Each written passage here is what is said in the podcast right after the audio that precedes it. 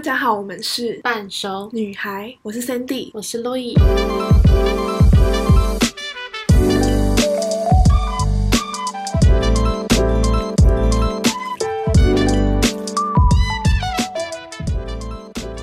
诶，我们今天来到了怎样的主题？爱情诊疗室，诶，爱情诊疗室，这是我们全新的一个主题吧。其实也应该不是什么诊疗什么东西啦，就是跟大家聊聊恋爱的日常。哦，对对对，就是我们前阵子从一个呃研究发现，就是一个恋爱依附的心理研究，然后它原本这个恋爱依附关系是从妈妈跟宝宝之间的关系去做探讨，然后之后延伸到人与人之间的亲密关系，所以也可以应用在恋人之间的关系。然后我们今天会为大家介绍爱情恋爱依附的三种类型。嗯，我觉得像当初看到这研究的时候，也会觉得蛮特别的，因为毕竟经过几次恋爱之后，你也会去开始思考说，诶，自己到底是一个什么样恋爱类型的人？那我们现在又多学到了一个东西，叫做依恋的这个形态。那依恋又分为三种的状态嘛？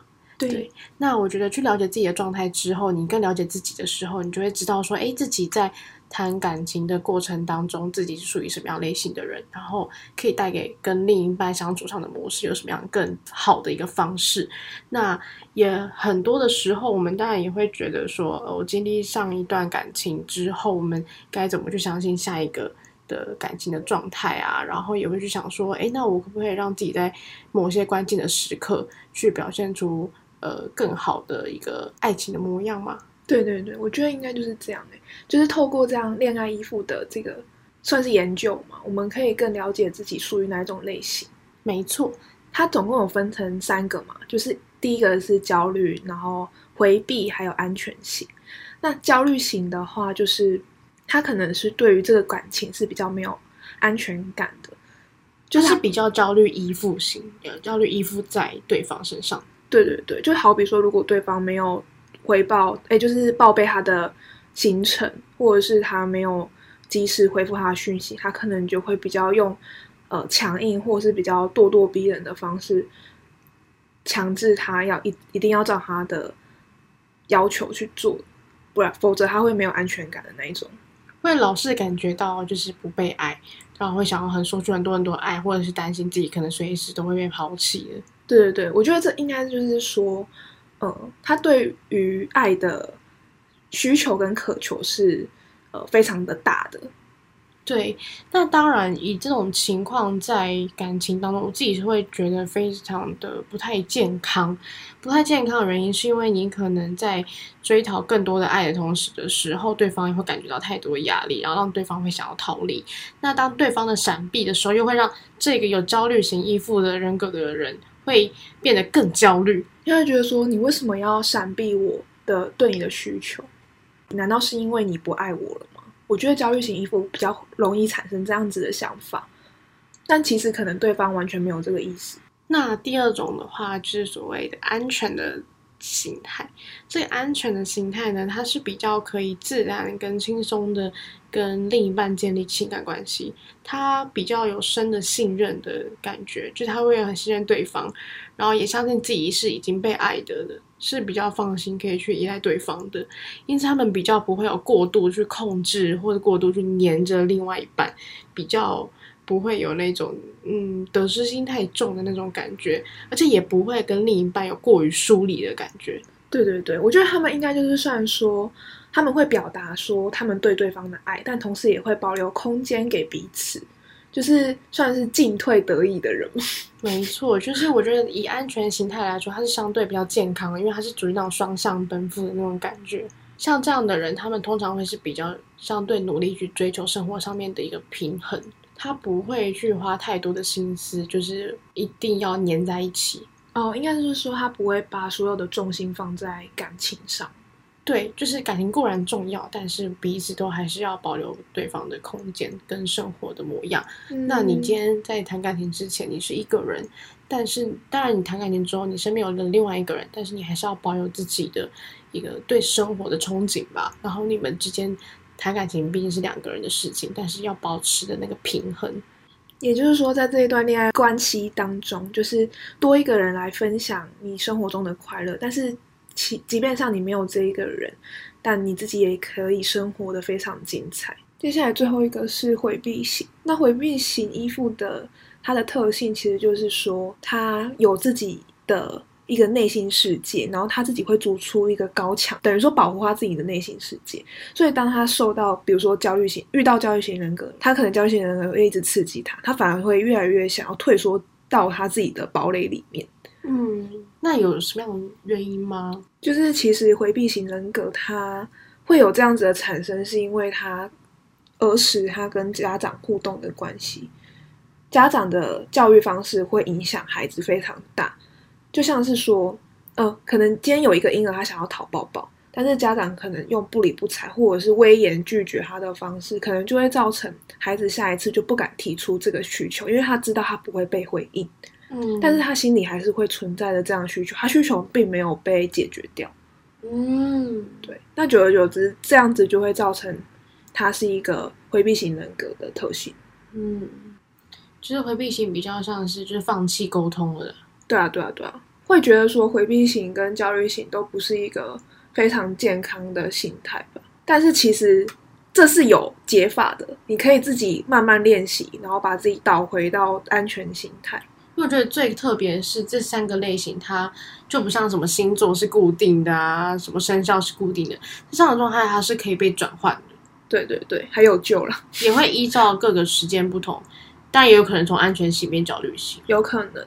就是可能会依照你自己的状态不一样，可能原本是安全型，你又被什么东西搞成变焦虑型。嗯，没错。那如果你觉得你自己有状态上的改变过吗？呃，那一天就是 Sandy 你给我测的时候。它的题目真的是还蛮艰涩的，我觉得这也这是情景题，然后待会也会跟大家分享。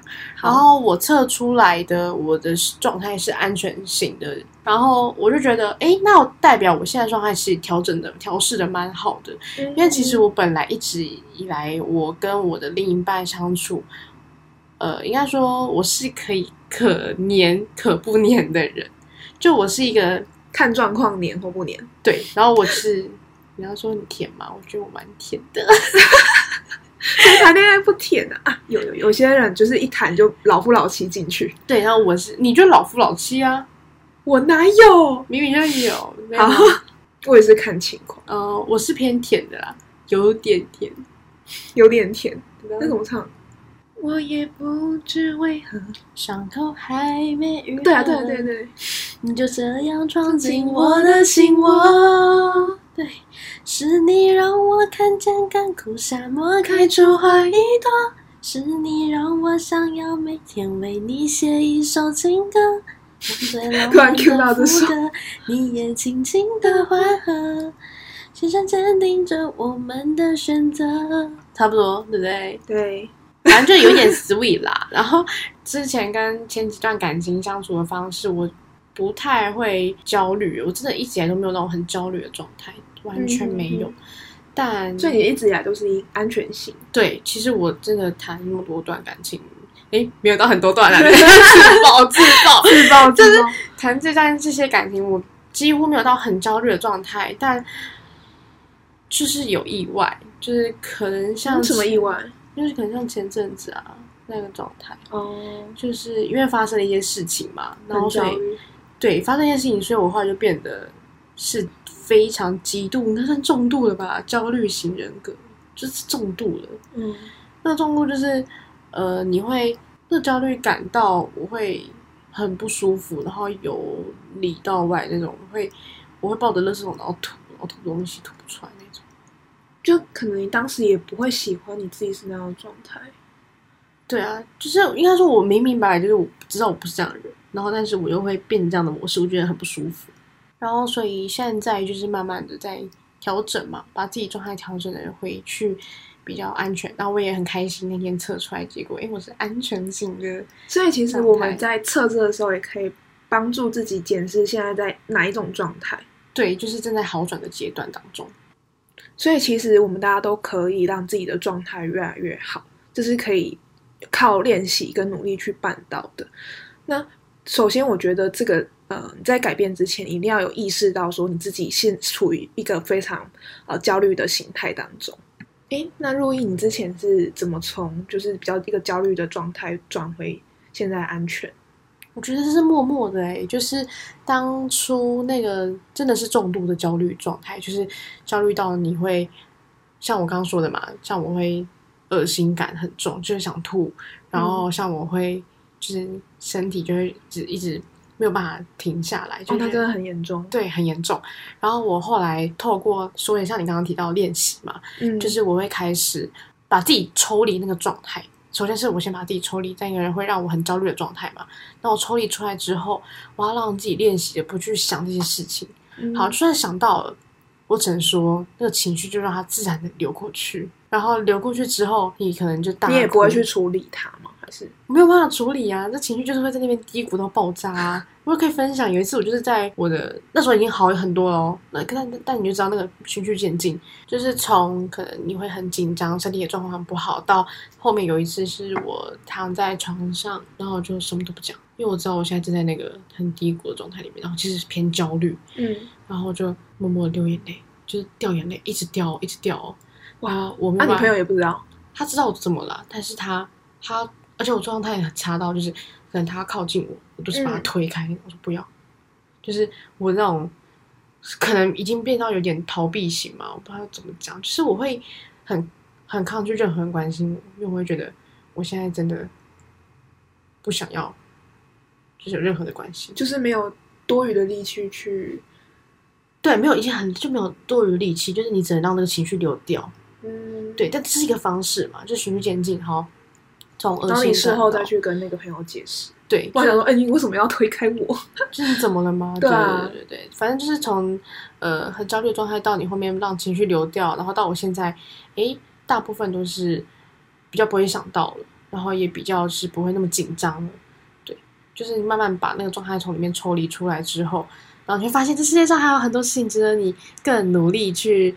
呃，实践跟探索，你就觉得对这世界还好大，我怎么时候要出国呢？我怎么时候要去日本呢？我看一下，我下一餐要吃什么？或是就是，哎、我朋友他就是上次跟我提到什么东西很好看呐、然后展览很不错啊，那我下一个地方可以去哪里旅行啊？就是这些东西，就是会让你帮助你去抽离那个状态，然后让你慢慢找回自己。嗯然后来我觉得重要就是找回自己这件事情。对啊，就是你要知道，你就是是你要爱你自己的，然后你也知道很多人都很爱你，没错，没错。把眼睛要打开，这样，没错。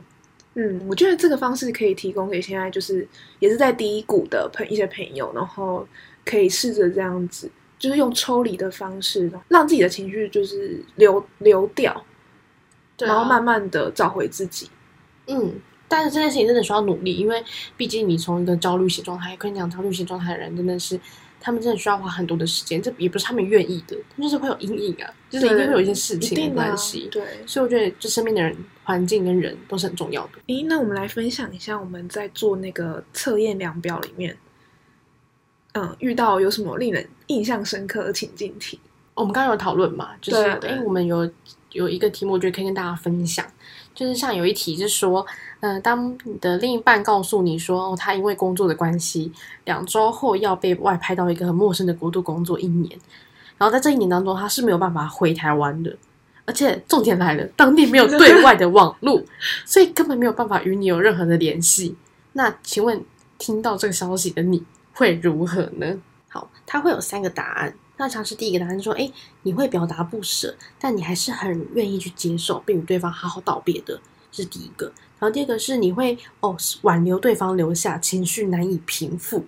然后第三个是说，哎，你表现的就是哦很平常，没有特别的反应。那它每一个答案的选择呢，都会有就是一到五分，就是哎你是很符合，还是很不符合，还是普通这样子。因为其实有时候你会各个各个答案都有一点对掺杂一点这样子。对，但它就是会依比例去计算。对对对对，然后，呃，像我的话，我的我第一个答案就是表达不舍，但人愿意接受，并与对方好好道别。我是写大致符合。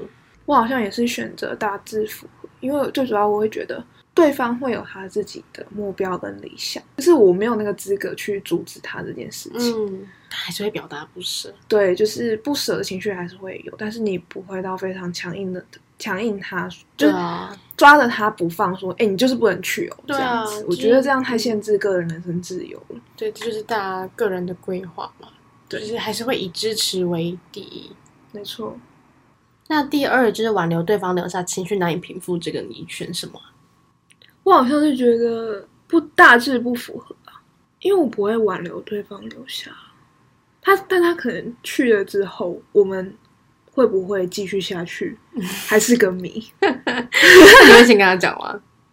嗯，不会，因为我现在也还没有谈过远距离恋爱的经验，嗯，也不知道自己会怎样。嗯但是我自己用想象的，想象的，就可能嗯，会觉得，如果一直见不到对方的话，懂。如果今天是热恋期，难免呐、嗯热恋期难免就是哦，光热恋期光是对方可能要回他家，你就觉得啊，不要回去啦，这样。对有点那种感觉。。但如果今天就是诶已经走稳定的那种感情的话，我个人会选就是普通到大致符合诶、因为我真的是一个会可能我比较重感情嘛，呃，应该说我不会挽留对方留下，因为我想要支持他去做他想做的事情，嗯，但是我情绪可能会比较需要花时间去平复。所以你比较，如果你是选大致符合的是，应该是针对情绪难以平复这种，对，因为毕竟他是去一个没有网络的地方诶、你们就不能常常联系。，对我只能写信哎、飞哥哎、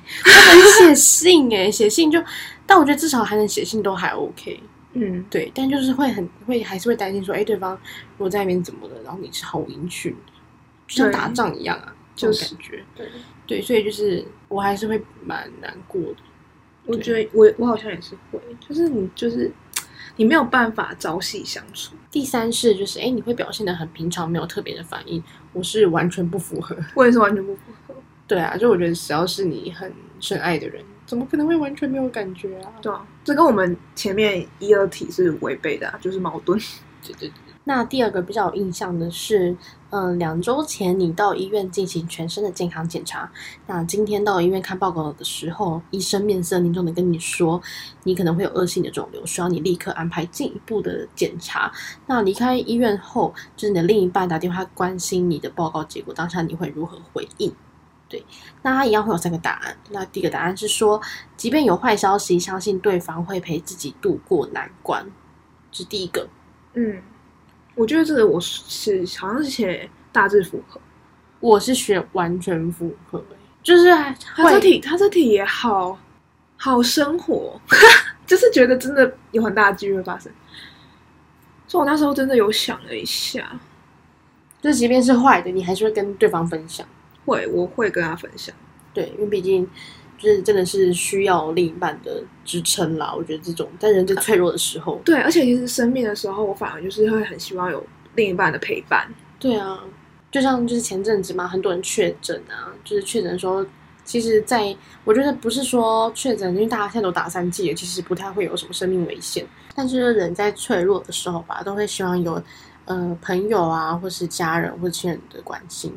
对啊，就像是我现在自己一个人住在小套房里面，然后我就算只是很发烧还是感冒，就会觉得自己关在这个房间有一种超级的孤单感，孤单感。对对对，就会有这时候有一个人关心你，然后来陪伴你或照顾你，就是真的可遇不可求，嗯，要好好珍惜啊你就会特别珍惜。要好好珍惜。就是在你最脆弱的时候，有这样子的人陪在你身边。没错，对那像第二个答案的话，他是说，呃，忍不住你会多强调病情，让对方能够感同身受。我觉得我会，而且我会一直讲，一直讲，一直讲，讲到病康复为止，所以你是你是完全符合吗？完全符合。我对了，哦，完全符合。我是大致符合，就是我会说我的状况就是我是真的不太好，这样，对，让对方也可以感觉到我的痛苦，那如果对方感觉不到，这也没关系啊，就是毕竟，但是我觉得要有同理心。那第三个答案是不想讲太多，对病情没有帮助。这个我的话是完全不符合。我也是，我也是完全不符合。对啊，我觉得就是要把话讲出来，会有心病哎、对啊，而且不想讲太多，我不知道他的原因是什么。我觉得不想讲太多，通常就像你知道我们刚刚逃避型的依附那种部分，他就是筑起一道高墙。哦，有可能，他就觉得说我可以自己解决，也不想跟你交代太多。我跟你讲也没有用，就是这种感觉。过度疏离，对一段感情不会没有办法长久下去啊。真的，有时候我会觉得这样这样子相处起来，会让人家误以为你自己你是一个很冷很冷淡的对，你人。不想我关心。这样对对，对，你只把我拒门外。嗯，哦，那其实这个量表里面啊，还有非常多的情境题可以大家去试试看，填写看看，然后好好去思考这些题目，我都觉得对了解自己有一个非常大的帮助。这样子，而且不只是只有帮助到自己，也会帮助到另一半。对那透过了解自己是怎样的恋爱依附类型的话，其实呃也可以就是让之后的呃恋爱品质更提升，然后也可以让自己知道说未来在两人的关系相处当中，你会用保持怎样的心态是一个比较好的状态，这样子。对，那不管是说你现在是正在处于说想要改变，这个量表也可以帮助你意识到说。你现在是处于怎样的状态，以及你可以用怎样的方式，然后帮助自己回到安全性。错，那之后我们也会把这个量表的连接放在我们的说明栏，然后大家都可以自己下去玩看看。那大家就我们今天就先这样喽。每周二晚上九点，半熟女孩，在你变全熟的路上有我们。那我们下次聊喽。拜。